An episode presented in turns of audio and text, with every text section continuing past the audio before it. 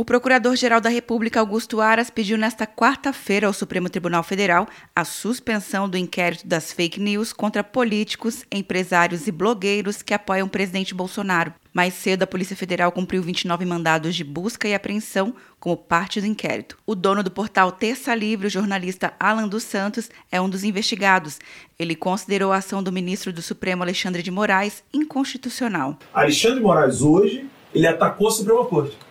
Porque quando ele usa a força policial do Estado para investigar pessoas de um crime que não existe, que é a crítica, a opinião, quando ele faz isso, ele desmoraliza e destrói a honra de uma instituição da República. Alexandre de Moraes é relator do inquérito e afirmou nesta manhã, em debate virtual com a OAB, que a liberdade de expressão exige responsabilidade. É a aplicação é da lei, é a responsabilização é desses agressores, dessas milícias virtuais que deram um salto na atuação que antes vinha direcionada ao Congresso Nacional, ao Poder Judiciário, passaram agora a um outro pilar da democracia, que é a liberdade de imprensa. O presidente da Câmara, Rodrigo Maia, também se manifestou sobre o assunto em entrevista coletiva. É, eu acho que sabendo separar o que é crítica, né, do que é disputa política, daquilo que é ameaça, agressão, né, que ataca não apenas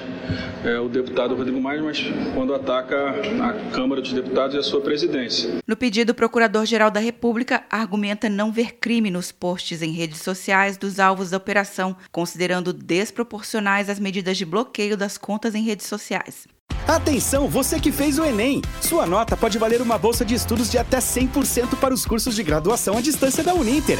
Isso mesmo! Até 100% de desconto em mais de 90 cursos. Transforme seu futuro. Acesse o site e inscreva-se agora. Uninter, a melhor educação à distância do Brasil. Uninter.com De Brasília, Luciana Castro.